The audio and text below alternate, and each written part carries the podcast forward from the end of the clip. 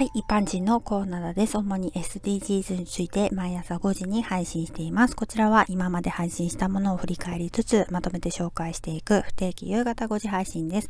今回はナンバー271から280まとめです。それではまとめて紹介していきます。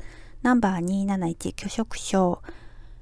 2022年9月28日配信ですね。私の同僚の場合は、痩せの大食いタイプでしたけど、吐けばいいんだよって言ってました。私なんてたくさん食べて吐きたくても吐けないから食べたものは吸収しちゃうよって思いましたけどね。次、ナンバー272、ヘアドネーション。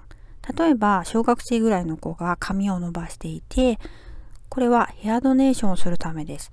ヘアドネーションっていうのはっていうようにテレビのニュースで取り上げられるようになった印象なんですけど、小さい、幼いのに偉いねっていうことなんですかね。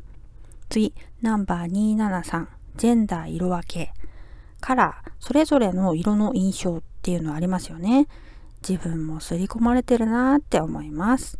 次、ナンバー274、マスクゴミ。見た目が紙っぽいんですけどね、実はっていう話でした。次、ナンバー275、ソーシャルディスタンス。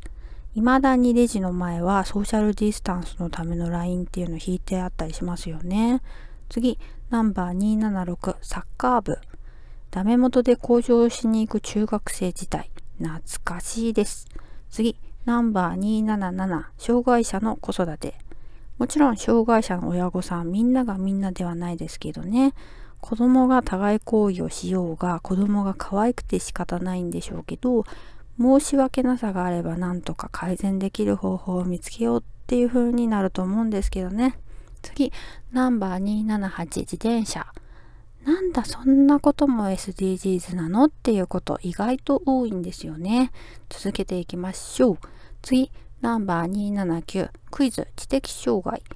障害の重さで軽い人は軽度、重い人は重度なんですけど、重度障害者でもタブレットでサササって操作したりするから、え、そういうこともできるんだって感心してしまうことがあります。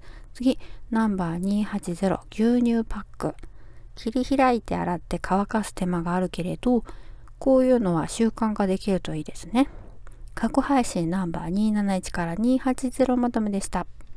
Thank you for listening. Bye.